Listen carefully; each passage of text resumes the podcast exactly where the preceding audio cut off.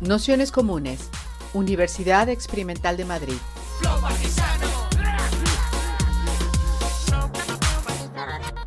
Toda la información en nuestro canal de Telegram Nociones Comunes o en nuestra web traficantes.net barra formación.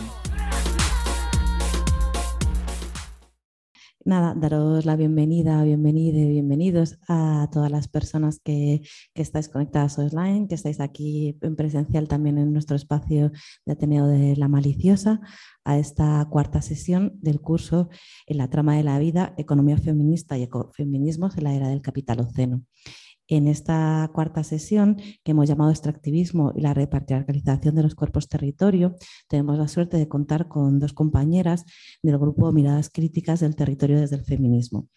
Eh, que justo hoy han venido Delmitania eh, Cruz y Alicia Miliaro González. Eh, Delmi es feminista indígena, es antropóloga social y es coordinadora o coordinadora ahora mismo del grupo de trabajo de Claxo, eh, Cuerpos, Territorios y Feminismo. Es también profesora y coordinadora de la Maestría de Pedagogía del Sujeto y Práctica Educativa de la Universidad Indígena en Red de Chiapas y comparte espacio, como decíamos, con, Alicia, que, es, que viene de la rama más de la psicología, es militante feminista eh, de estos proyectos activistas sociales y también forma parte del grupo de, de Claxo. Y nada, entre ellas tienen un proyecto que me parece a mí bueno, como muy evocador y muy interesante, que es el proyecto de miradas críticas desde el del territorio, desde el feminismo, que ellas mismas se cuentan como que aquello que tenéis o que tenéis en común es pensar la transformación y el poder desde, desde la vida en común, ¿no? a partir de los feminismos latinoamericanos y caribeños como un lugar de, de lucha, de, de, creación y transformación del pensamiento. Entonces, desde este lugar y lo que nos parecía como más significativo, relevante traer es esta noción de cuerpo-territorio, ¿no? como esa continuidad del cuerpo como primer territorio de, batalla, que enlaza muy bien con todas las luchas eh, por la defensa del territorio, ¿no? Con bueno, como que ese hilo, de alguna manera capaz de narrar en primera persona todas esas luchas, es un aporte fundamental a la hora de entender a nuestro modo de ver eh, esta intersección que, que, en donde esta visión patriarcal del territorio también eh, se ve amplificada por la cuestión colonial y clasista. Entonces, bueno, ya os contarán más en detalle cómo han pensado la sesión, así que, porque sí que tiene algunas partes un poco especiales por lo que nos han dicho, así que les, damos paso a ellas y nada, y que nos vayan contando. Y muchísimas gracias por, por dedicarnos el tiempo y el espacio desde el otro lado.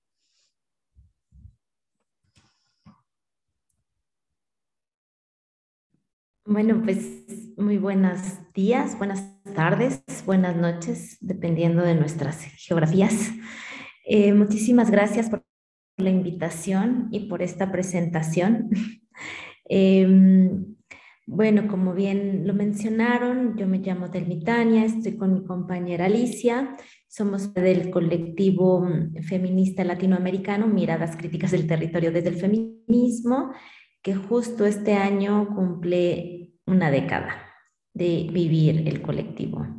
Entonces estamos de celebraciones, muchas, y pues un placer estar con todas, con todos ustedes.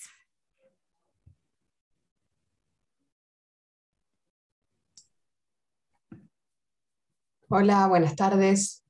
¿Me escuchan bien? ¿Sí? Em, yo soy Alicia Migliaro, eh, integro también el colectivo Miradas Críticas junto, junto con Tania, compañera y amiga, porque en esto de, ir caminando las luchas, también va encontrando y va tejiendo amistades potentes que trascienden fronteras. En mi caso estoy en Uruguay. Em, bueno, y mm, venimos llevando adelante esta propuesta de un colectivo que, una colectiva que tiene en realidad distintos puntos o, o nodos de anclaje, Uruguay es uno de ellos, tenemos compañeras también en México, en Perú, en Ecuador, y bueno, y ahí también, a su vez, eh, el colectivo ha ido acompañando también nuestros procesos migratorios, a veces de movernos por los distintos territorios. Eh, y bueno, y muy contentas y muy agradecidas de, bueno, de poder estar aquí compartiendo este espacio con todas, con todas y con todes. Así que bueno, esperemos que sea un, un buen tiempo de trabajo conjunto. Que muchas gracias. Y bueno, nosotras, nosotras queremos presentarles el objetivo de la sesión y la agenda de la sesión para ver si tienen alguna propuesta, ¿no? Pero bueno, el objetivo de la sesión del día de, hoy y lo que hemos preparado Alicia es mm, permitir, ¿no? permitirnos comprender qué es la repatriarcalización de los territorios, em, sobre todo en América Latina, en donde están habitando o cohabitando proyectos, impuestos, megaproyectos activos. ¿Me escuchan, verdad? Se te corta un poquito, ah, Sí, sí, saben que em, así está mejor. Uy, bueno, Voy a hacerlo intentando por la computadora y si no lo hago por, por el celular. Em, como decía, queremos, em, para nosotras es importante hablar de la repatriarcalización de los territorios. Em, sobre todo, eh, estamos en un lugar situado en diferentes puntos de la Vía Yala, en donde cohabitan, eh, a ver,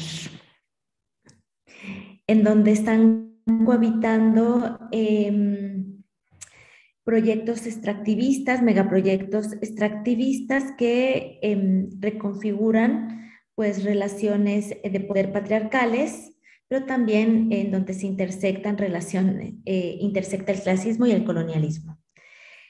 Consideramos que este concepto es muy fértil para pensar las problemáticas en territorios del de los sures globales, pero también en territorios de despojo. Las mujeres cuyos territorios y cuerpos están bajo amenaza directa de despojos vinculados a proyectos extractivos como proyectos petroleros, mineros, agroindustriales, urbanos, pues están, eh, se están uniendo para convertirse en, un río ¿no? de resistencias o de insurgencias y de existencias transcontinentales.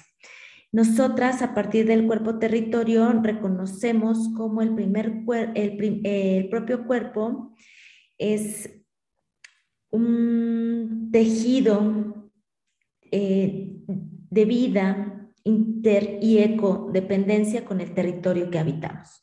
Es decir, lo que le pasa al territorio me pasa a mí como cuerpo, ¿no? Y entonces, a partir de estos conceptos, tanto cuerpo-territorio como repatriarcalización de los territorios, abordaremos em, pues los aprendizajes que hemos tenido. También queremos contarles cómo hemos elaborado las categorías conceptuales y qué resultados nos están dando eh, para pensar sociedades post-extractivistas. Y bueno, la agenda es la siguiente. Lo primero que queremos hacer es una meditación, bueno, meditación sí, una meditación guiada de un par de minutos y después vamos a continuar con eh, cómo hemos construido la metodología cuerpo-territorio y después vamos a hablar sobre la repatriarcalización de los territorios. Esa es la agenda del día de hoy.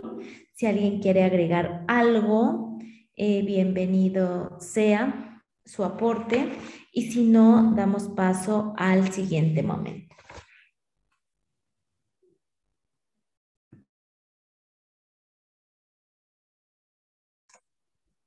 Bueno, muy bien. ¿Les parece damos paso al siguiente momento? Bueno, como bien decía Tania, la idea de hacer este pequeño ejercicio o, meditación es hacer algo que parece un poco difícil, no sé cuán, están acostumbradas eh, en esta era virtual pandémica al Zoom, creo que todas más o menos hemos empezado a transitar por estos espacios y si algo tienen también estos espacios es que nos ponen en evidencia de algo que parece que queda por fuera, que es el cuerpo parece que estamos acá y somos solo un cuadradito, con suerte un, cuadradito con, con video, sino un cuadradito con un nombre.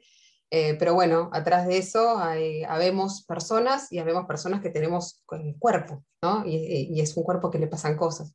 Entonces la idea es eh, ahí, bueno, buscando como cada uno, cada quien esté en su espacio, si tiene la posibilidad de, de capaz, eh, cerrar, de generarse algún espacio de comodidad, si quieren ir a cerrar alguna puerta, alguna ventana, o bueno, o, por ahí cambiar la silla o, o lo que sea. Em, vamos a compartirles una, una, musicalización breve. A ver.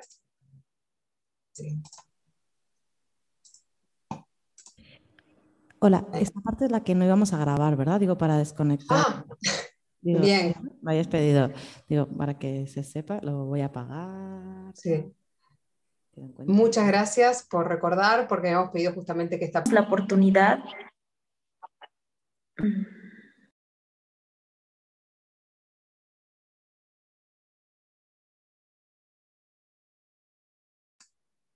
Ay, creo que se le cayó la conexión a Tania. Sí, sí, justo ha sido en ese momento. Mm. Justo. Bueno, si quieren, em, retomo, retomo mientras, mientras Tania vuelve.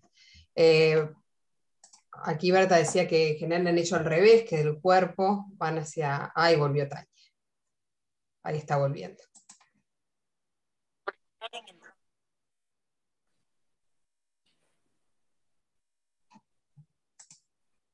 Capaz que. Ah, ahí va. Ya está. Volví. Disculpen, estoy en el celular porque no, no hay otra manera de, de hacerlo por estos lares. Mm, decía que muchísimas gracias por compartir, Ali, este ejercicio. Como, como colectivo, a nosotras nos, nos parece muy importante eh, algo que hemos como hecho como una apuesta política, ¿no? Que es eh, sentir pensar, no solo pensar, sino sentir pensar. Y para ello necesitamos al cuerpo el cuerpo como vehículo que nos ayuda a recordar nuestras memorias, que nos ayuda a, a reflexionar, ¿no? A darnos cuenta, a relajarnos, al aterrizar, tocar tierra, ¿no?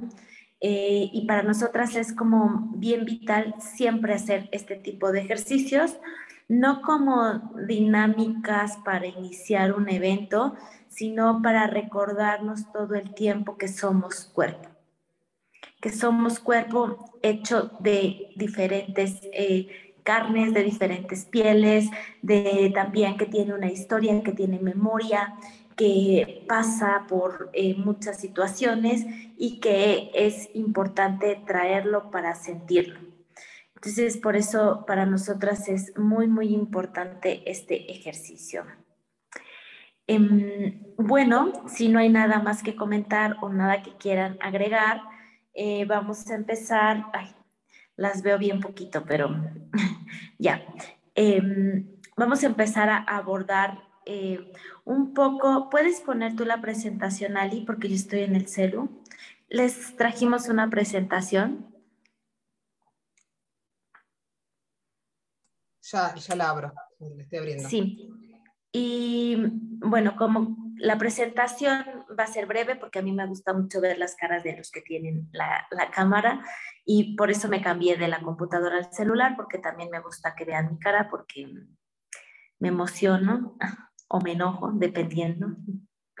Como les comentamos, nosotras vamos a abordar, vamos a intentar abordar en esta hora 30 minutos dos categorías que hemos Mm, sentí pensado juntas como colectivo de miradas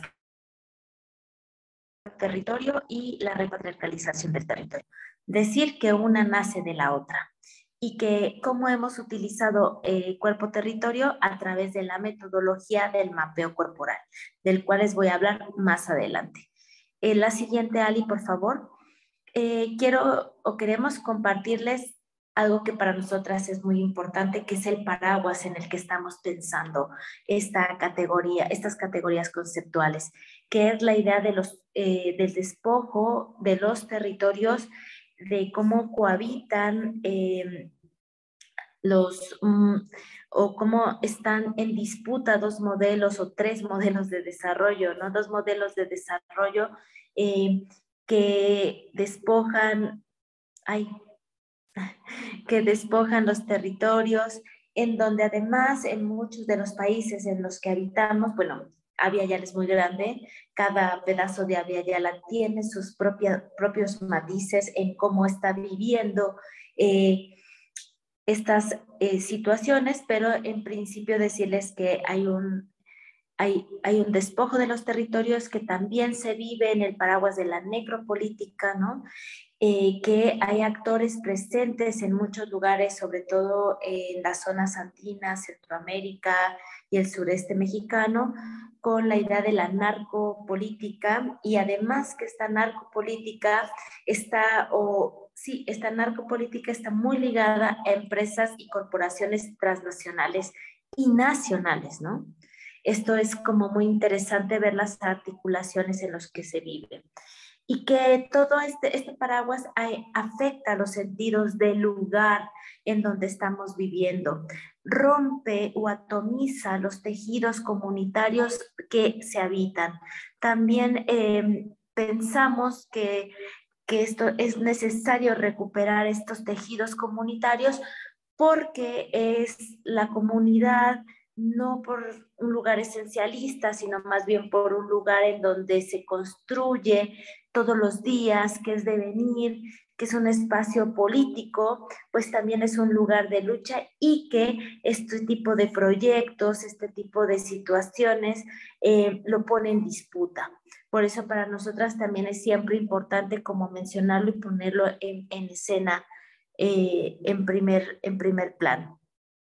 También es importante mencionar que eh, em, estos, estos megaproyectos que son impulsados por la necropolítica que vive en nuestros territorios, por la narcopolítica, por las empresas y corporaciones extractivistas, son impulsados e impuestos, no, no llegan y no pasa nada, sino más bien que es muy interesante mirar eh, esta, estas resistencias que los pueblos indígenas, los pueblos campesinos, los pueblos rurales y también colectivos eh, urbanos eh, hacen resistencia frente a, esta imposición, en donde las mujeres eh, son claves para entender las resistencias, pero también para entender las insurgencias, es decir, para entenderlas cómo se están desplegando estrategias en los territorios para hacer frente a estos despojos.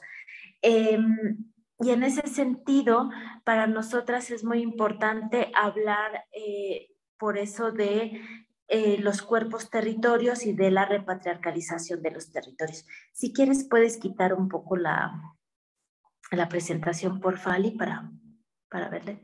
Y bueno, yo, a mí me tocó la parte de hablar de la metodología cuerpo-territorio y luego de la categoría cuerpo-territorio, pero por favor, interrúmpanme en el momento que sea necesario y Ali, tú sabes que puedes entrar a conversar con nosotras en el momento que sea.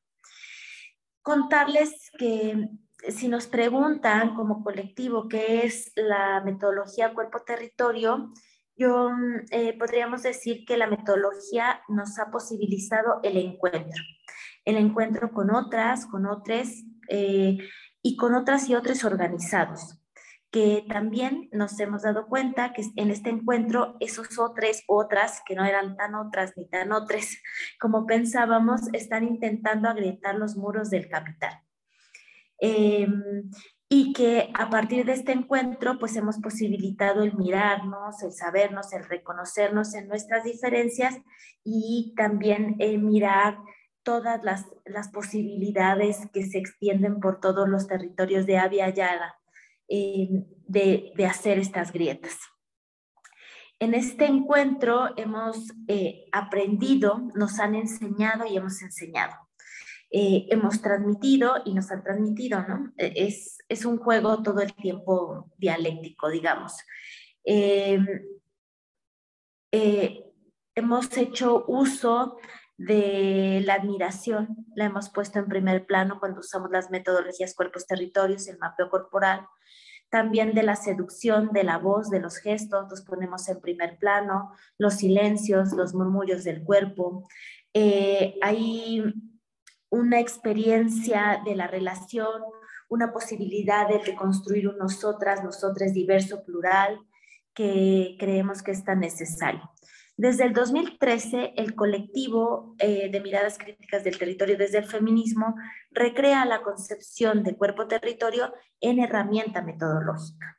Durante estos años, eh, nosotras hemos comenzado a experimentar la metodología primero en nosotras y luego para compartirla pero decir que el mapeo corporal es una de las herramientas que componen como toda la metodología, porque como bien lo mencionamos en un principio, para nosotros el tema de lo sensorial es vital.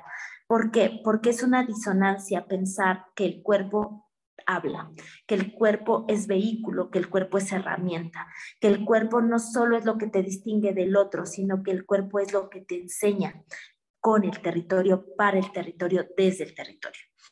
Em, entonces empezamos a crear como no solo el mapeo corporal, sino otras herramientas que nos ayudan a exponenciar ese mapeo corporal. En ese sentido, por eso, eh, si ustedes, bueno, después les vamos a traer la guía, que seguro la conocen, ahí hablamos primero del mapeo sensorial y después de la cartografía corporal. Em, en 2017, nosotras iniciamos un proceso de sistematización de esta herramienta que terminó en el mapeo, en el libro este que se llama Mapeo del Cuerpo Territorio, guía para, de mujeres que defienden sus territorios. En ella nosotras nos damos cuenta eh, de, damos cuenta más bien del caminar político y de los encuentros que veníamos como teniendo, eh, de, esta, de estos encuentros, de esta posibilidad, de, de, de lo que nos aporta. También narramos eh, también estamos narrando o hacemos más bien una genealogía, hacemos como una arqueología, una excavación de quién de los feminismos está hablando de cuerpo territorio y desde dónde se habla, qué voces nos lo están diciendo y para qué.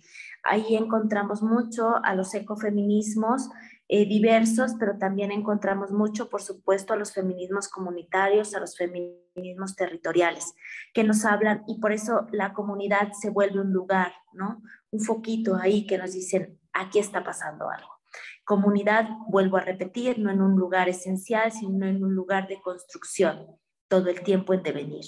Em, y también empezamos en ese 2017 a esbozar ideas de lo que nos estaban dejando los mapeos cuerpo-territorio, que después, eh, y veíamos cómo, cómo todas las narrativas que se contaban del mapeo estaban dando posibilidad para comprender cómo los territorios estaban repatriarcalizados. Después vamos a hablar de ese gran concepto. Em, bueno, decir también que cuando hablamos de cuerpo-territorio, eh, lo hemos como conceptualizado a partir de la metodología. Y esta metodología ha sido creada por nosotras como colectivo, pero que le aportan muchísimo de saberes las otras, con las otras eh, colectivas, organizaciones, movimientos sociales con la que hemos compartido. Por eso nos parece muy importante siempre poner eh, sobre la mesa que esta categoría no es de uso individual ni colectiva, sino como que ha sido construida con otras, con otros, lo cual es importante porque se piensa en la ciencia moderna que el conocimiento se construye a partir de la individualidad y nosotros decimos es mentira. ¿No? Es mentira, eh, no es posible, no es que eh, nos cayó la manzana y de ahí descubrimos la gravedad, sino más bien que en realidad es que en el encuentro con las otras, con nosotros, con sus prácticas organizativas, con sus prácticas disidentes, en donde hacemos conocimiento. Em, decir también que, bueno, eh, también cuando nosotras lanzamos la guía, pues esto nos catapultó. Eh, y nos dimos cuenta, eh, empezamos como a recibir muchas invitaciones de muchas compañeras, compañeros de diferentes partes, no solo de Ayala, sino de otros lugares, y empezamos como a compartir el mapeo que nos parecía una herramienta que a nosotras en lo particular nos había dado como muchas luces para entender la relación que tenía el territorio con el cuerpo y entender que el cuerpo no era una categoría individual, sino que siempre era una categoría interdependiente eh, con eh, el territorio y que tenía mucho que ver, sí, con las cosmovisiones, pero también con las ontologías de los territorios y que daba cuenta del continuum de violencia histórica que había en Aviala que no es casualidad que eh, pasen estos megaproyectos y que ahora se exploten más, ¿no? Sino que más bien siempre han estado ahí, siempre ha habido estas situaciones y los pueblos siempre han resistido y creado estrategias para poner muros a esas eh, extracciones. Entonces, es una herramienta que da muchas posibilidades y que a partir de ella le hemos ido poniendo como carnita al... carnita, no poniendo vegetales sanos, limpios al concepto eh, para eh, compartirlo con otras y otras. Pero también en 2020, que vino la pandemia, decidimos hacer como un parón de nuestras actividades para reflexionar qué estaba pasando con la categoría cuerpo-territorio y también nos damos cuenta que muchas veces se ha despolitizado. Eh, y se ha despolitizado... Mm, porque se ha utilizado como eslogan o se ha utilizado más bien como eh, mm, decir para mostrarlo para, para, financiaciones de proyectos, para eh, las ONGs, etcétera, y nosotras eh, hacíamos una autocrítica que es parte de, nuestro quehacer, de si éramos responsables de esa eh, despolitización y en parte decíamos a la mejor porque no pudimos como eh, profundizar muchas veces en las compartencias que hacíamos sobre la categoría cuerpo-territorio, que es una de las herramientas que da muchas posibilidades en cuanto a la construcción pero tampoco es nuestra responsabilidad absoluta porque es responsabilidad de quien la usa y de los fines, ¿no? De los fines de cómo se usa. Que para nosotras eh, el qué es importante, pero también los cómo son los transformadores. Y también porque a veces no damos cuenta de que la herramienta da la posibilidad de iniciar algo, pero que lo importante es el proceso colectivo de quien lo inicia, ¿no? Y que por eso la categoría cuerpo-territorio no es de nadie, sino de todas, de todos, de todes. Em, em, también creo que, alguien, interrúmpeme cuando quieras, porque ya sabes que a mí se me va la boca, ¿eh? Em, también eh, creo que la categoría cuerpo-territorio pone en discusión pues algo que venían pensando mucho las ecólogas políticas feministas, las ecofeministas, es, es romper con el binomio eh, razón-cuerpo, em, ¿no? Y que este binomio es absurdo porque una cosa no existe sin la otra. Eh, también rompe con la idea, o más bien como pone en evidencia la idea colonial naturaleza, como le llaman, versus sociedad, ¿no? Y que esto eh, solo existe en algunas partes de Occidente y solo es para imponer ciertos proyectos, porque en muchos de los pueblos, y no solo de la Via Yala, sino de muchos rincones del mundo, esto binomio no existe, ¿no? Eh, eh, también creo que es importante mencionar que hablando de la metodología o regresando a la metodología, lo que mencionábamos con, con respecto a que es importante esta idea de meter el teatro sensorial, después hacer la, lo que le llamamos después la contracartografía, ¿no?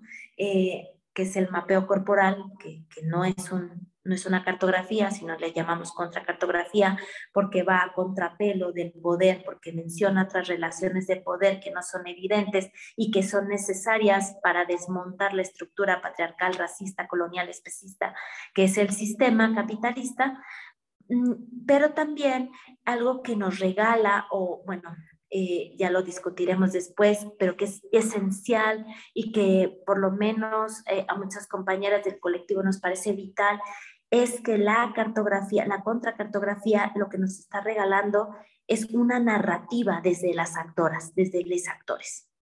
Entonces, cuando empiezas a contarte la narrativa, Recuerdo mucho pues, las primeras veces que nos preguntaban, ¿y por dónde empiezo? Y nosotras siempre decíamos, por donde quieras, porque es tu historia. Y entonces es narrarte en primera persona, es elegir esas historias preferidas y ponerlas en acción. Pero además, no solo es eso, sino que cuando empiezas a narrarte eh, te das cuenta que esa narración no solamente estás tú, sino hay muchas implicadas. Y que en esa narración, por ejemplo, cuando empiezas a contarte que le duele el territorio, porque le duele o que le gusta, cuáles son sus resistencias, cómo las hemos ido impulsando, desde dónde, empiezan a tener ecos. Y esos ecos resuenan en los sentipensarios y en los corazones de otras. Y ahí es donde se hace la conexión y la articulación, porque lo que te pasa a mí, lo que me pasa a mí también te pasa a ti. Y en esa conexión, esas narrativas colectivas son las que van generando sentido para las estrategias que después se implementan o no. Eso depende de cada colectivo. ¿no? Lo, lo, digo en específico del caso concreto Chiamaneco, en donde lo hemos aplicado, pues esto nos ha ayudado a permitir eh, encontrarnos desde, eso, desde esas posibilidades. Em, igual me cayó un poco y te doy la palabra, Ali. Bueno, pero volvés después. Em, a ver, intentando complementar un poco este, esto que venía planteando Tania, es una, metodología que, bueno, que ustedes pueden acceder a, ahí a la, guía, la pueden, no sé, capaz que ya la conocen, algunos de ustedes la han realizado, eh, no sé, por ahí, o les, es novedosa, pero, pero bueno, como intentando compartirles un poco, bueno, cuáles son el, el hilado, ¿no? el tejido que está detrás de esta propuesta, eh, yo quería retomar algo que dijo Tania, que es esto de eh, la discusión que hemos tenido nosotras como colectivo sobre la despolitización del cuerpo-territorio, eh, o estas categorías, y creo que es algo que quienes estamos en estas temáticas feministas, ecologistas, ecofeministas y tal, nos dicen que sí, que, que le han enviado la cartografía, sabemos que sucede, que, que esto que le llamamos la disputa de sentidos, ¿no? Como muchas veces los términos pasan a ser apropiados y cooptados, y con esto de cuerpo, con la noción cuerpo-territorio, eh, está como la, tensión o la, posibilidad, o la seducción, si se quiere, de irse hacia la noción de mi cuerpo, mi territorio, como una inscripción liberal, individual, donde yo defino sobre mi cuerpo qué se hace y ahí siempre esa tensión, ¿no? Eh, desde, desde, bueno, cuál es el límite de, de la decisión y la autonomía, pero no una autonomía en sentido liberal de con mi cuerpo hago lo que quiero porque es mío, sino eh, la, sensación, la, posibilidad también de pensar que el cuerpo también se construye en colectivo al igual que el territorio y que también ahí sobre esos cuerpos y sobre esos territorios hay relaciones de poder que muchas veces tienen líneas que no son tan visibles y algunas están totalmente invisibilizadas eh, como, como ejercicio de poder. Entonces ahí la necesidad de esto de, bueno, de, poder, si se quiere, reflexionar, eh, tomar conciencia o inclusive hasta abrazar esas propias eh, líneas de, poder que no vemos para mirar cómo se están construyendo esas relaciones. Después, esto, algo que también mencionaba, que, se conecta con esto en cómo desde la experiencia, porque en la realidad la metodología trabaja mucho desde la experiencia, porque eh, esto de las narrativas en relación a, a mi contracartografía de cuerpo-territorio va a ser una, va a ser experiencial, netamente experiencial. Entonces, como metodología, se aleja muchísimo y casi que podría decir que se opone o, que discute la noción de verdad. Acá no hay una verdad de cómo tienen que vivirse las cosas, o una, ¿no? Hay experiencias y las experiencias son diversas.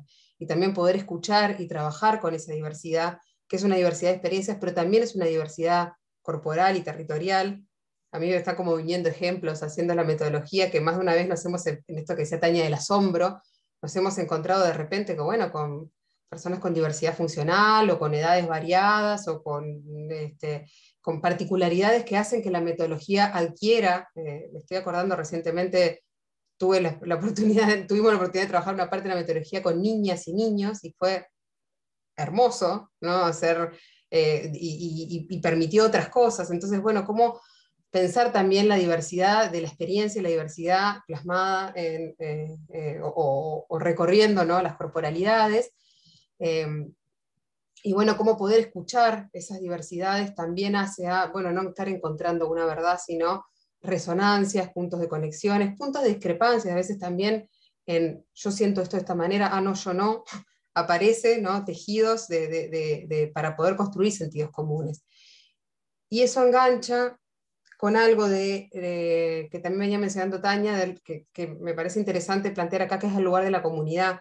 A veces parece que esto que esto requiere una comunidad preexistente, casi que como en un sentido de, origen, de ir hacia atrás a buscar una comunidad, y a veces capaz que el desafío está en la construcción de comunidad, en la comunidad como, como una apuesta política también a resolver la vida en comunidad, a resolver la vida en colectivo, a disputar esa idea de que eh, eh, del, individuo que se sostiene por sí ante sí, eh, que ahí también los ecofeminismos y la ecología política feminista disputan y aportan a, desnaturalizar y a desmontar esa ficción, esa falacia, y a poder asumir la necesaria construcción de comunidad en lazos solidarios, sororos, respetuosos, con, con nosotras, con las otras, con el mundo que habitamos con las especies con, quienes compartimos este mundo. Y ahí, desde ahí, plantearse también la posibilidad de la, comunidad, no solo como un desde dónde, de dónde vengo, sino hacia dónde voy o hacia dónde quiero ir. Creo que todo esto también son cosas que la metodología permite, eh, permite caminar. A mí me gustaría, Tania, no sé qué te parece, de eh, mostrar alguna de las imágenes. ¿Estás de acuerdo? ¿O había algún problema con la presentación?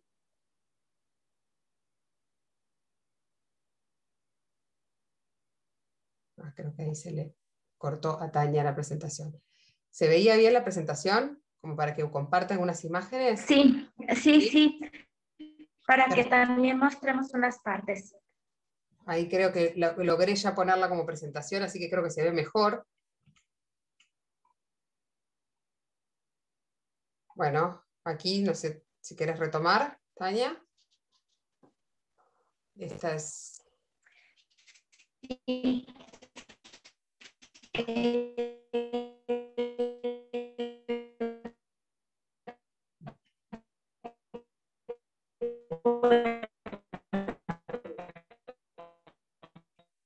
A ver, voy a dejar de compartir porque creo que hay algunos problemas de conexión. Ya se ve, perfecto. ¿Ahora sí? Em, bueno, para seguir con lo de la presión. Ya te escuchamos. Ahí va. Eh, ¿Puedes poner la otra? Sí, está. Es, ahí, esa, primero. Em, bueno, se, se ve bien, ¿verdad? Compartirles que generalmente nosotras lo que hacemos es hacer un teatro sensorial. Después de hacer un teatro sensorial, lo que hacemos es pedir una, que se haga una silueta. Eh, ojo de un cuerpo. Ojo aquí. Mucha gente de la urbanidad nos han preguntado si se puede un cuerpo que no es humano. Eh, lo hemos dejado, a veces hemos dicho, sí, está bien, un cuerpo que no es humano. La cuestión es la siguiente, que al ser un cuerpo que no es humano, no sabemos lo que eh, el otro cuerpo es. Es decir, alguien una vez lo quiso hacer con un árbol, pero pues no sabemos dónde el árbol siente dolor o dónde el árbol siente tal cosa. Entonces, a veces es difícil como ir aterrizando ideas. Por eso siempre pensamos que en la metodología hacemos una silueta humana, humanes. Entonces, pedimos que se haga una silueta y después pedimos que se haga em, un ejercicio. Vamos reflexionando colectivamente con preguntas generadoras, con eh, ideas que lanzamos, por ejemplo, que tienen que ver un primer bloque con la materialidad. ¿Qué hay en ese... Silueta es tu territorio. ¿Qué hay en esa silueta? Después eh, puede ser un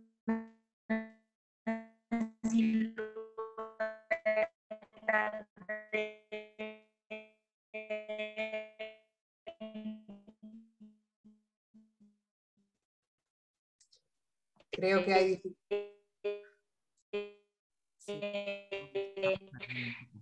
que hay en silueta que hay en ese territorio.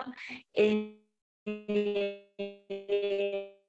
puede ser tanto físicamente, ¿no? Eh, por ejemplo, ahí el nacido, no porque no es nacido, pero eh, tenía una casa, es, había un trabajo, etcétera, ¿no? y entonces empezamos, no está bien, voy a quitar esto.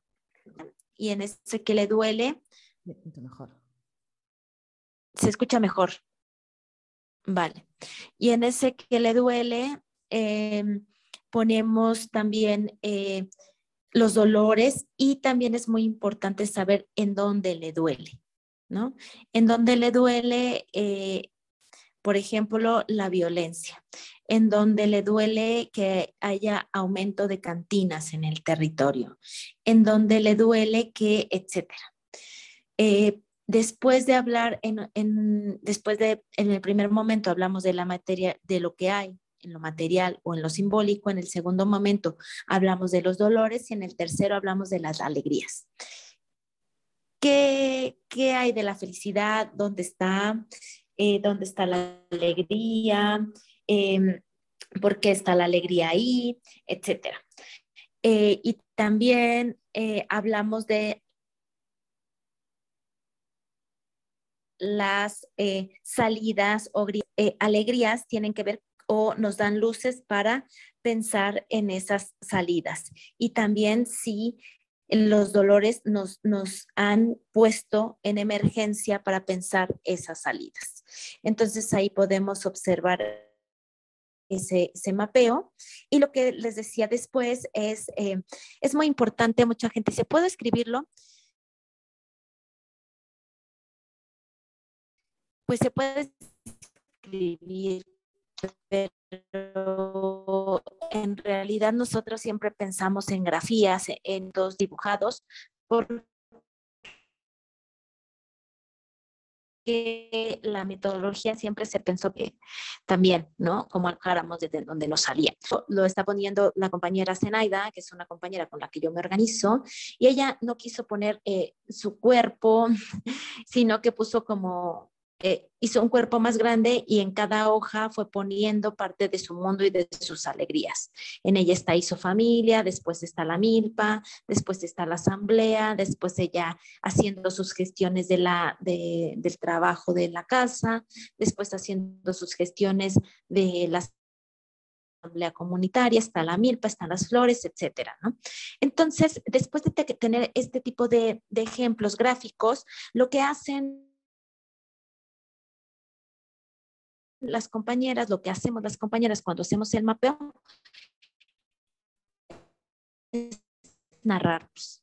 Es una autorre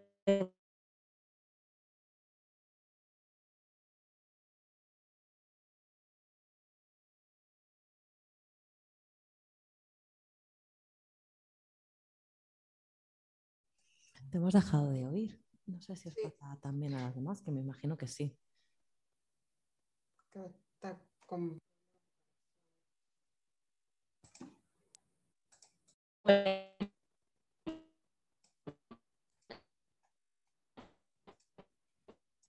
Sí, no sé.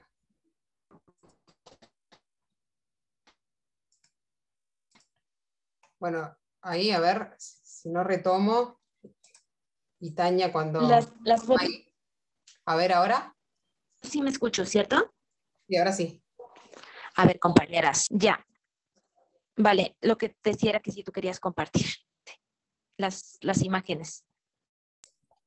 Bueno. Comparto aquí las imágenes. Bien. No, que si tú que... Ah, quería, sí que... Bueno, les hablo yo de estas otras dos imágenes que se están viendo acá. Em, en este caso fue un, una, aplicación, taller de la metodología del mapeo de cuerpo como territorio con un grupo de mujeres de aquí de, Uruguay, de zona rural, eh, y, bueno, tuvo como, como característica esto de, que de hacerlo al aire libre, a la orilla de un, arroyo, eh, en un territorio que está siendo también eh, amenazado por las empresas forestales.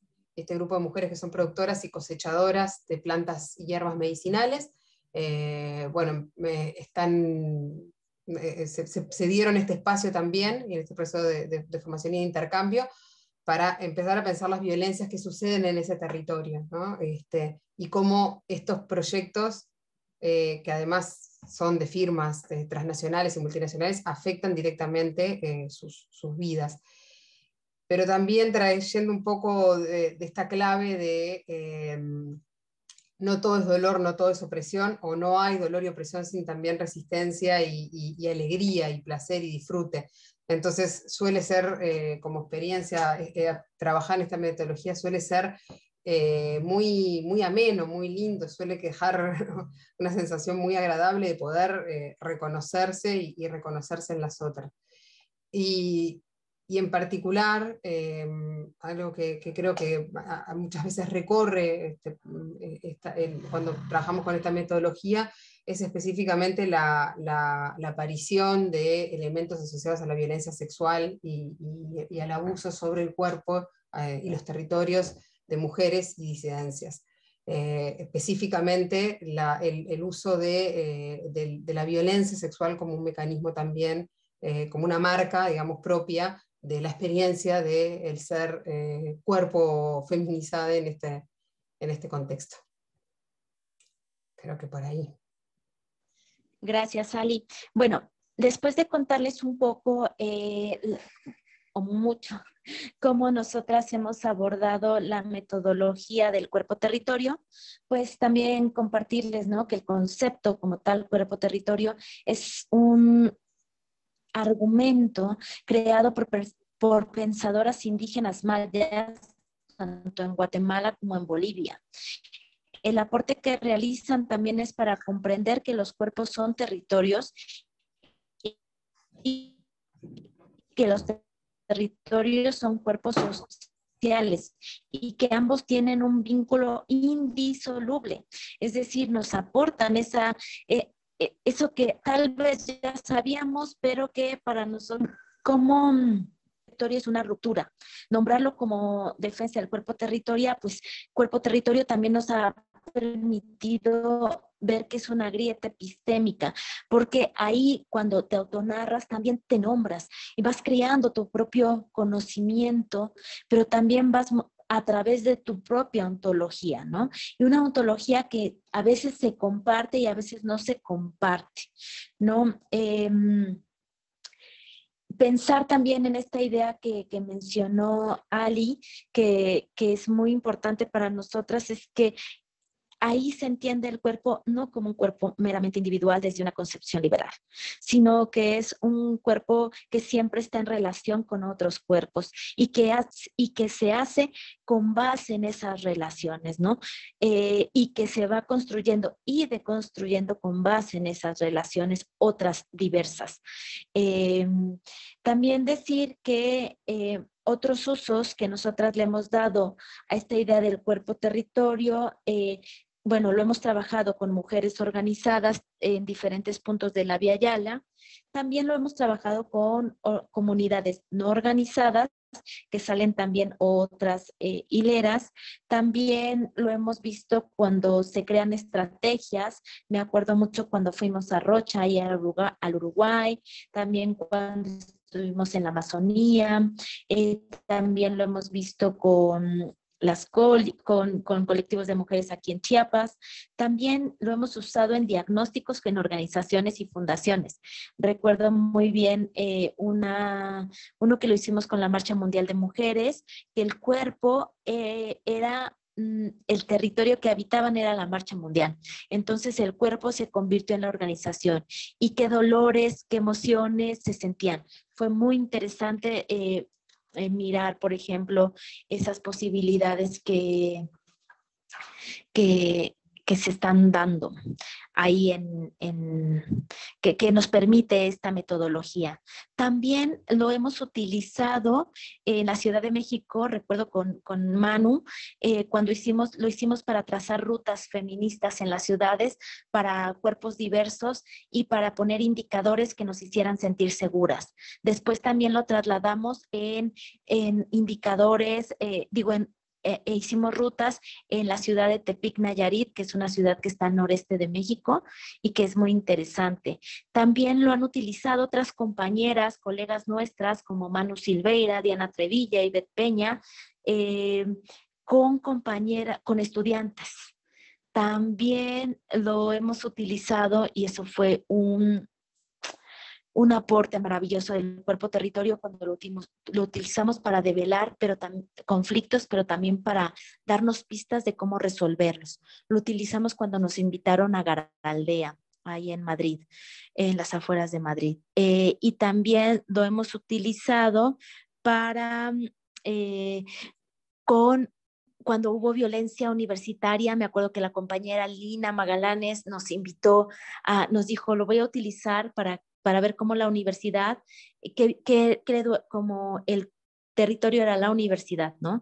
Entonces, ¿qué le duele, qué no le duele, etcétera? Bueno, y como son pistas de todo lo que podemos hacer en, con la metodología cuerpo-territorio. Y em, también creemos que nos ha dado una reflexión epistémica política y metodológica eh, nos ha dado una posibilidad de pensar a los territorios desde las narraciones narrativas de las mujeres, organizadas y no. También nos ha permitido mirar mucho las violencias que impactan a los territorios y cómo eso afecta directamente a los cuerpos en relaciones, porque es los cuerpos de eh, las mujeres, las jóvenes, las niñas, los niños, etcétera, siempre en relación. Eh, y también creemos que nos da la posibilidad de seguir creando narrativas eh, que nos ayudan a aportar, ¿verdad? Eh, narrativas que nos ayudan a aportar en las agendas feministas de los sures globales. Y bueno, a nosotras como colectivo nos ha permitido o nos ha, sí, nos ha permitido pensar la categoría de la repatriarcalización de los territorios. Y ahí te lo dejo, Ali. Bueno, bien. ¿Cómo están para seguir con el siguiente concepto? Bien, hacen así, así que entiendo que bien.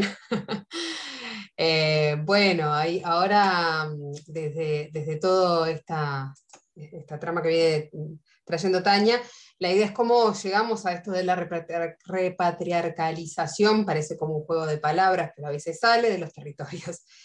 Em, y antes de empezar a hablarles de esto, eh, preparando bueno, un poco la, participación de hoy, tuvimos la oportunidad, y lo comentamos con Tania, de, yo estaba escuchando las, sesiones previas, que fueron la verdad muy interesantes y que agradezco que estén disponibles porque, porque para quienes estamos interesadas en estas temáticas es como encontrar estas, estas cositas, es como, bueno, a veces, eh, a decir, destellos, ¿no? de, de de, bueno, ver cómo lo están pensando otras. Por ahí fue muy interesante en el, debate, particularmente en la primera, donde estaban con María González Reyes y una compañera, que capaz que está por aquí hoy, que pregunta, bueno, ¿por qué las mujeres estaban delante eh, en la resistencia al extractivismo en América Latina? Eh, y específicamente, ¿por qué? ¿Por qué se daba eso en América Latina y capaz no tanto en otros territorios? ¿no? Y y bueno, me, me, pareció como muy interesante porque ahí mismo se plantea, eh, bueno, va a haber una sesión más adelante donde va a estar el compañero colectivo Miradas Críticas, donde esto va a estar, eh, va a ser abordado. Y eh, me pareció como muy interesante retomar esa pregunta para empezar a hablar de repatrialización de los territorios, haciendo ahí como un puentecito, porque la pregunta por el por qué, ¿no? Como, bueno, ¿por qué? Y ahí esta cuestión de lo que pasa en América Latina, que es donde nosotros estamos en, los territorios de Avia Yala, que es donde nosotros estamos parados, donde lo, donde situamos, no quiere decir que sea solo en América Latina, pero lo pensamos desde aquí y puede servir capaz en referencia para pensar cosas que sucedan en otros territorios. La respuesta que se da o que se teje en esa primera sesión tiene que ver con las cosmovisiones, con modos distintos de pensar ¿no? la relación, esta, esta decisión tan moderna, tan cartesiana de pensar el cuerpo por un lado, el territorio por otro, la razón por un lado, eh, el sentimiento por otro, la sensibilidad por otro, y a su vez jerarquizadas, que también los feminismos tienen una larga tradición en eh, criticar ¿no? este tipo de jerarquizaciones y lo que esconden estas jerarquizaciones en términos de relaciones de poder.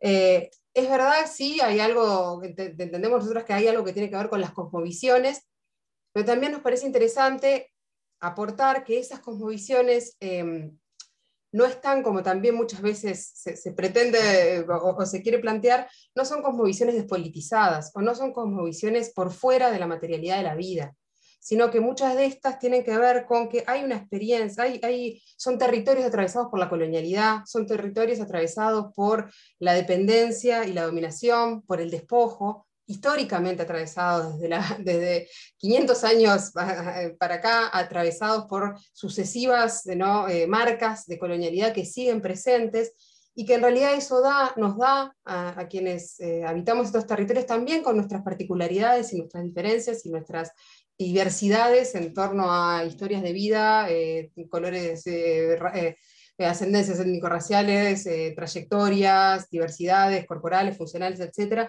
Pero nos da una noción de la experiencia de la opresión y también una noción de la experiencia de la resistencia.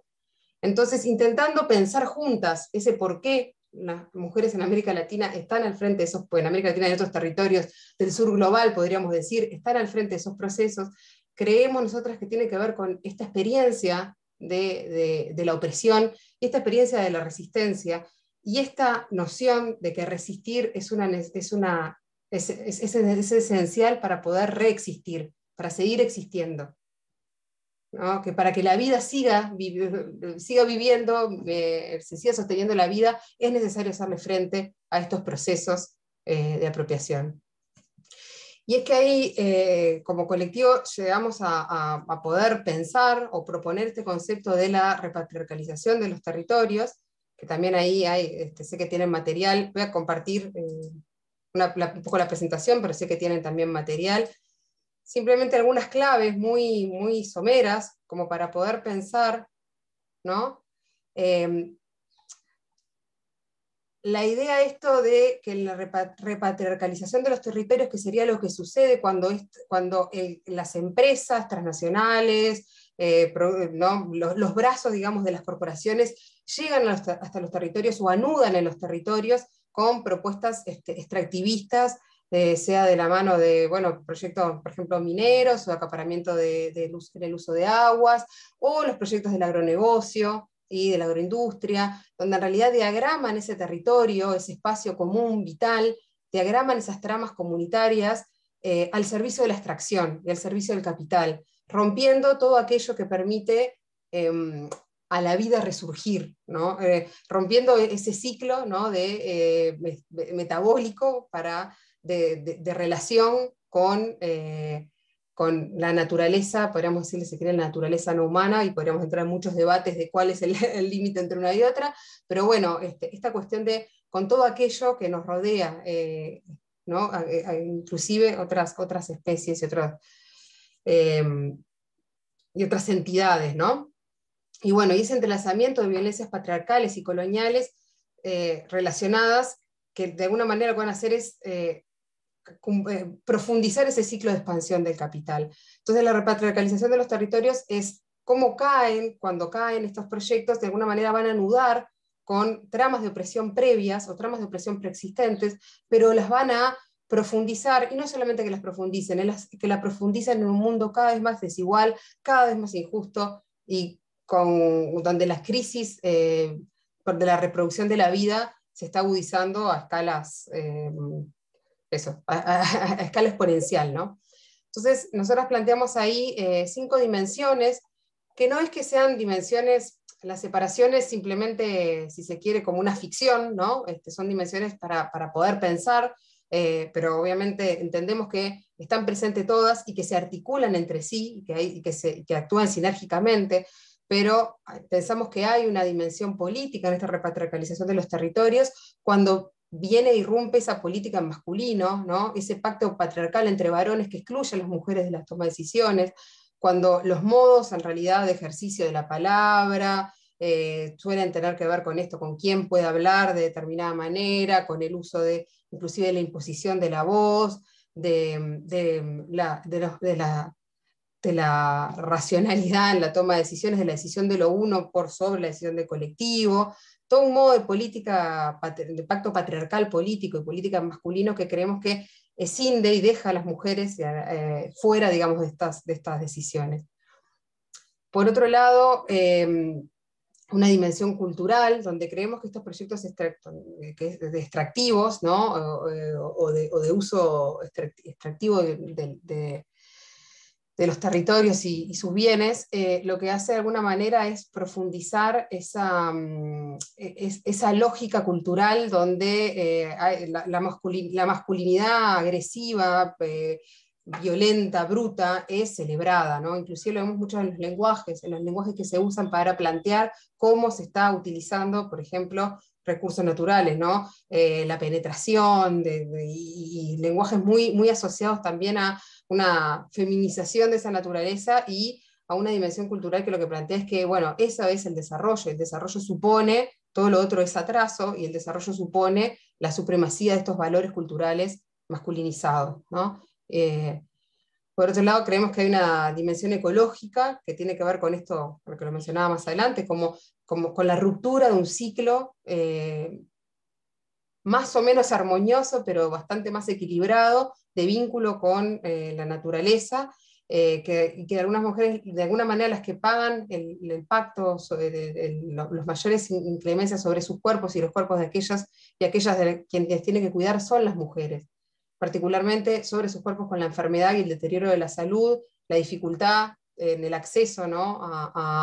al aire limpio, al agua no contaminada, a la tierra fértil, todas estas como externalidades negativas en términos de, racionalidad económica que va dejando este modelo de no desarrollo, como todas estas, estas externalidades recaen y las pagan quienes tienen que seguir reproduciendo la vida, y eso hace que cada vez sea más difícil reproducir la vida porque eh, le estamos, eh, o estos proyectos en realidad, lo que suponen es eh, una fractura de esa relación con la naturaleza. A ver, disculpen. Por otro lado, eh,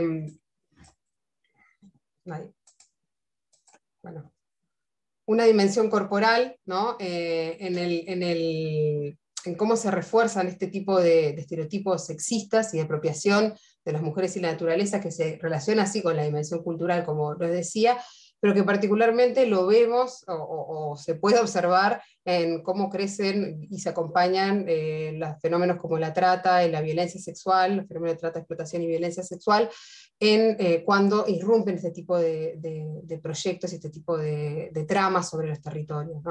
Eh, ahí vemos un ejemplo clarísimo y también de acercamiento del cuerpo de las mujeres y también lo mismo con la explotación del trabajo de reproductivo y de cuidados, cuando vemos, por ejemplo, un ejemplo bastante, la, dislocación en vivienda de un, de, un, varón que se va a trabajar en alguno de estos tipos de proyectos donde quedan de repente las mujeres al frente de todas las, con toda la sobrecarga de las tareas de cuidados y de reproducción de la vida de niños, niñas y personas dependientes, o cuando las mujeres se ven eh, obligadas, digamos, a, emplearse con muy bajos salarios, en condiciones muy precarias de trabajo, pero cargando y resolviendo a su vez también todo el peso del trabajo doméstico y de cuidados. ¿no? Y por otro lado, em, una dimensión económica de esta repatriarcalización de los territorios que, que tiene que ver con, bueno, eh, qué, tipo de mano de obra o cuáles son los sujetos, de, qué, tipo de oferta de empleo y de mano de obra ofrecen este tipo de emprendimientos. En general son, son trabajos destinados a varones, a cuerpos masculinizados. Y esos cuerpos masculinos en realidad son quienes reciben la erogación económica y son quienes pueden instalar relaciones, ¿no? Eh, ahí, bueno, el concepto de patriarcado del salario que trabaja Silvia Federici tiene mucha relación con, o, creemos que, explica estos, fenómenos, o nos sirve a nosotras para explicar estos fenómenos, de cómo a través de eh, la,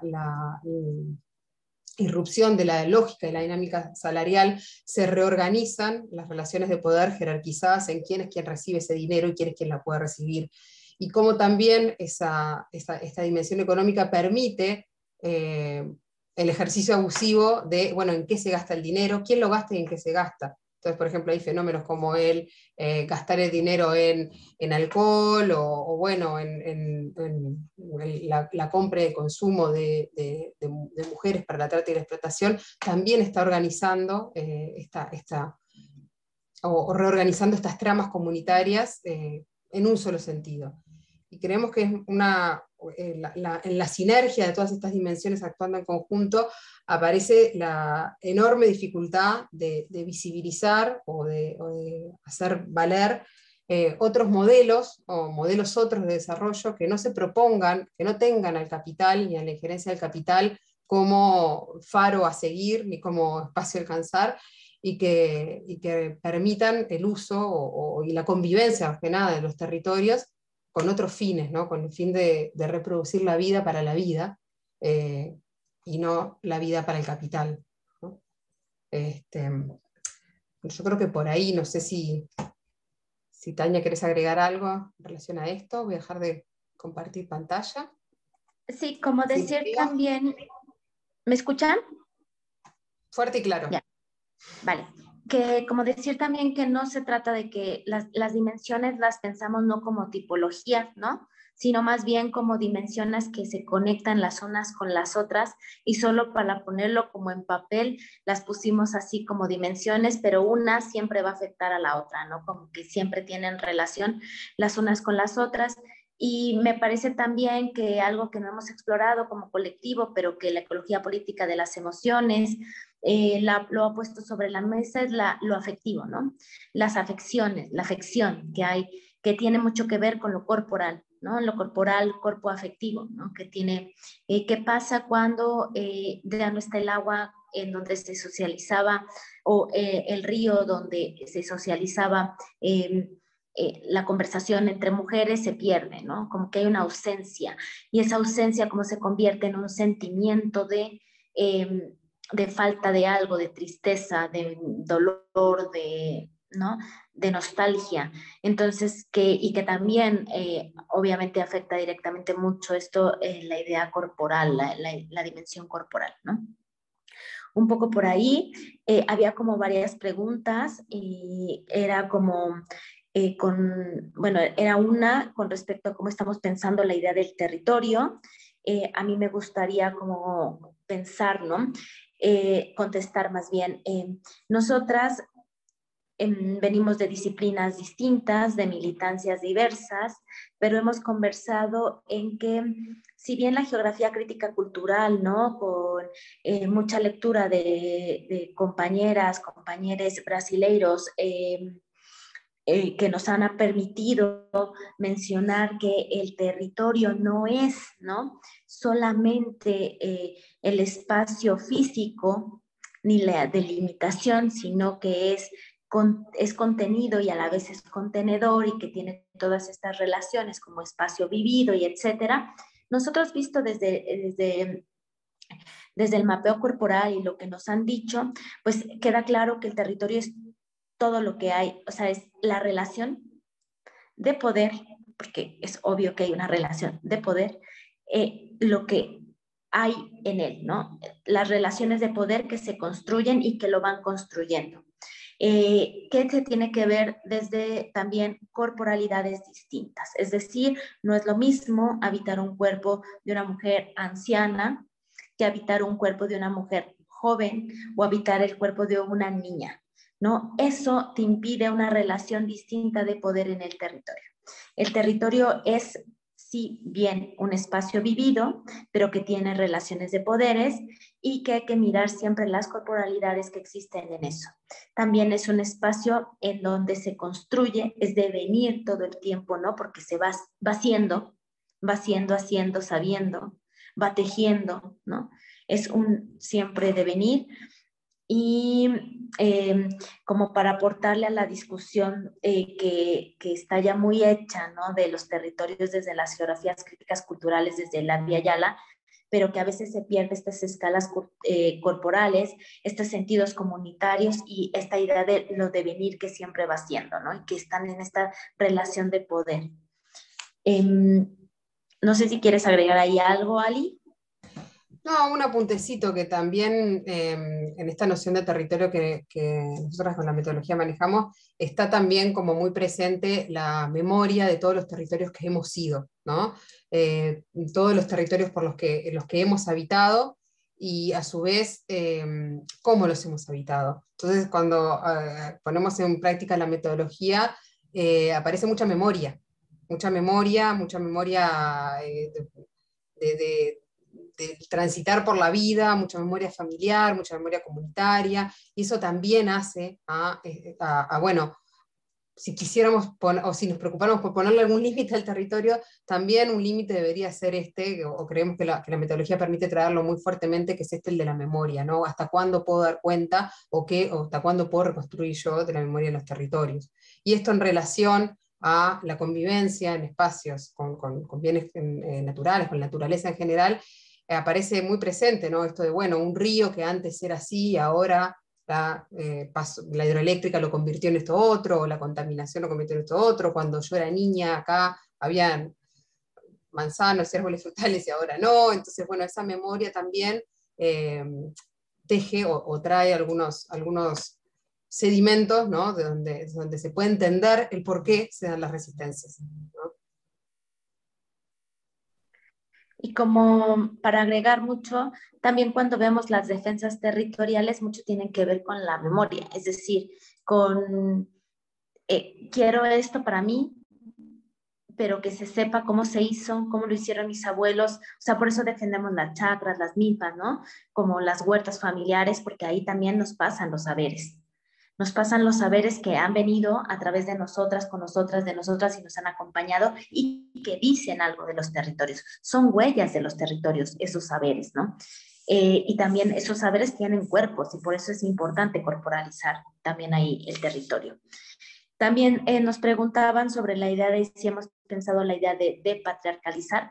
Bueno, algo interesante cuando pusimos la categoría de repatriarcalización eh, al principio hablábamos de masculinización del territorio, eh, que hay muchos hombres en el territorio y nos parecía que los territorios se masculinizaban cuando llegaban megaproyectos. Con los años decíamos, pero es que no es una cuestión individual, sino estructural. Entonces pusimos patriarcalización del territorio pero con los análisis y con los mapeos nos dábamos cuenta que teníamos que dar cuenta de eh, el, el, histórico, de el, el, continuo de violencia que existe, que es un hilo, ¿no? Que no es que no haya y que ahora se exponencie, no, es que siempre se ha dado y va generando brechas en estas desigualdades. Entonces, para dar cuenta de que cuando hay mega cuando llegan megaproyectos, se instalan en los territorios, eh, los permean, los habitan, ya había patriarcalización. Y solo lo re patriarcalizan, es decir, le suman a esas violencias nuevas violencias, ¿no? Eh, y cuando hablamos de la, si es que hemos pensado la idea de, de patriarcalización, es decir, de ver cómo hacemos grietas a, esas, eh, a esa repatriarcalización, pues como colectivo no lo hemos pensado. Yo solo quisiera añadir que, bueno, aquí el, donde yo milito, en las organizaciones eh, donde yo milito, hemos estado pensando en la idea de territorios encarnados a partir de la metodología de cuerpos territorios, que, que son esas estrategias o esos ensayos de estrategias territoriales que vamos desplegando colectivamente justo para hacer insurgencias que nos ayuden a despatriarcalizar el territorio que está patriarcalizado que eh, nos falta, ¿no? Y que creo que la metodología aporta para pensar eso juntas, pero todavía no lo hemos hecho. ¿Algo más? Yo como bueno, pregunta. de la depatriarcalización, cortito, pero en esto de la depatriarcalización me, me, me acordaba en realidad de una, de una experiencia eh, de, aquí de Uruguay, un contexto, un barrio eh, periférico, digamos, de la ciudad de Montevideo, que claro, lo que, lo que tiene, como muchos barrios periféricos de las, de las ciudades, que tiene mucha también migración interna de eh, zonas rurales hacia esos contextos urbanos, periurbanos. Y también, en, en, este caso concreto, me acuerdo de una conversación con una colectiva de feminista de ese espacio, que ellos traían esto de em, de cómo, cómo, también con la instalación de eh, proyectos, digamos, en este caso, de, infraestructura sobre esa zona, que es una zona como media en disputa, ¿no? hasta el límite de la ciudad, ¿no? hasta dónde es un espacio vivible y habitable y hasta dónde es espacio destinado a, la, producción. Ellas traían algo que me pareció como muy interesante, que, creo que conecta con esto de la depatriarcalización, que eran eh, las memorias de resistencia en otros territorios. ¿no? Cómo las, mujeres podían, eh, en, esto de encontrarse colectivamente, de conformarse como, colectiva, de compartir experiencias, saberes, de, resonar juntas, podían también encontrar experiencias, como, como, tirar del hilo de experiencias de resistencia eh, que se activaban, que incluso algunas de ellas, bueno, recordaban abuelas, madres, tías abuelas, ¿no? Que en otros contextos eh, y hablo con cosas muy concretas como tener que tomarse un transporte público de madrugada para ir a trabajar o para ir a estudiar y cómo se hacía para enfrentar, eh, cómo se organizaban colectivamente para ir en conjunto, porque, para enfrentarse ante, para, para resistir ¿no? las posibles violencias que se podían encontrar en, el espacio público, ¿no? y cómo algunas de ellas traían eso como estrategias casi que aprendidas o transmitidas de otros territorios, en otros contextos donde... Entonces, bueno, con esto también de la repatriarcalización, es bueno, está la repatriarcalización y también está la activación de memorias eh, de, resistencia, ¿no? Este, que también permiten este ejercicio, que si bien no, lo hemos pensado como objetivo, buenísima la pregunta porque nos, siempre nos lleva, nos, lleva como a seguir pensando, pero ¿qué es esto también, ¿no? De cuáles son los, las claves para poder agrietar esa, esa repatriarcalización. Y bueno, también nos preguntaban, Ali, eh, que nuestra opinión sí es que en Chile, eh, ahora con el nuevo gobierno, esto de las políticas extractivistas eh, podría disminuir, eliminarse, etcétera. Pues no lo sé, la verdad. Yo esperaría que sí, pero no lo sé. Es solo recordar una crítica que nosotras siempre hacemos a los gobiernos autodenominados progresistas del siglo XXI, que pues al final el paraguas sigue siendo el sistema capitalista patriarcal, no especista, es racista. Y entonces muchas de las políticas siguen insistiendo en la misma dinámica. Y, y, por ejemplo, como en el Ecuador, ¿no? No, no, solamente se cambia de nombre o de proveedor, ya no es el gringo, ahora son los chinos, y etcétera, ¿no?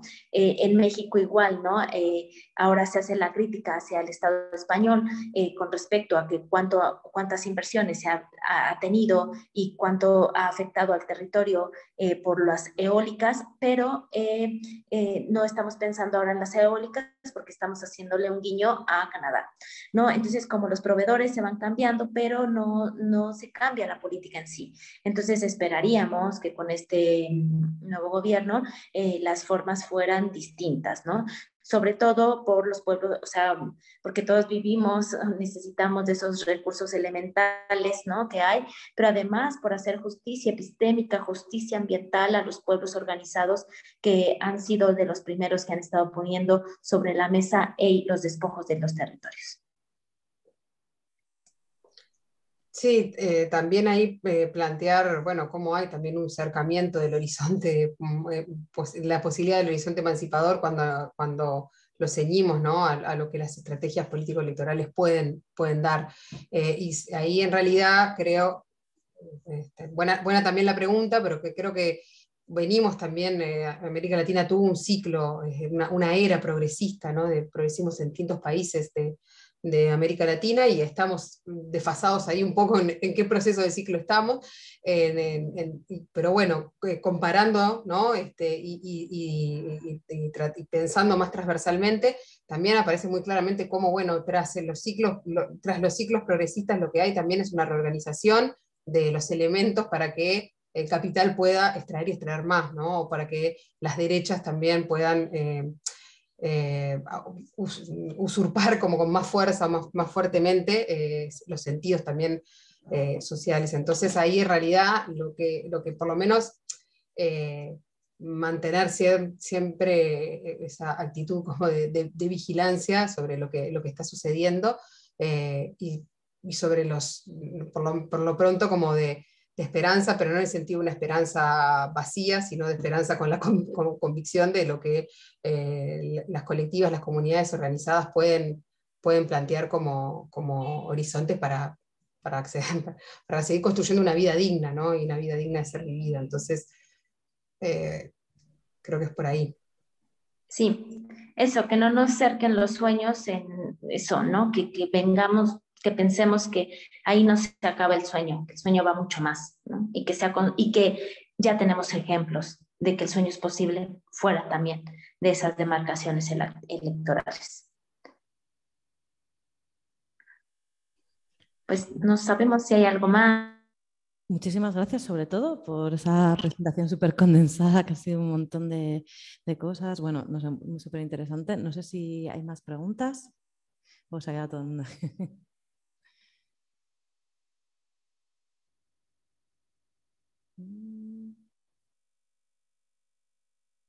Pues parece que no.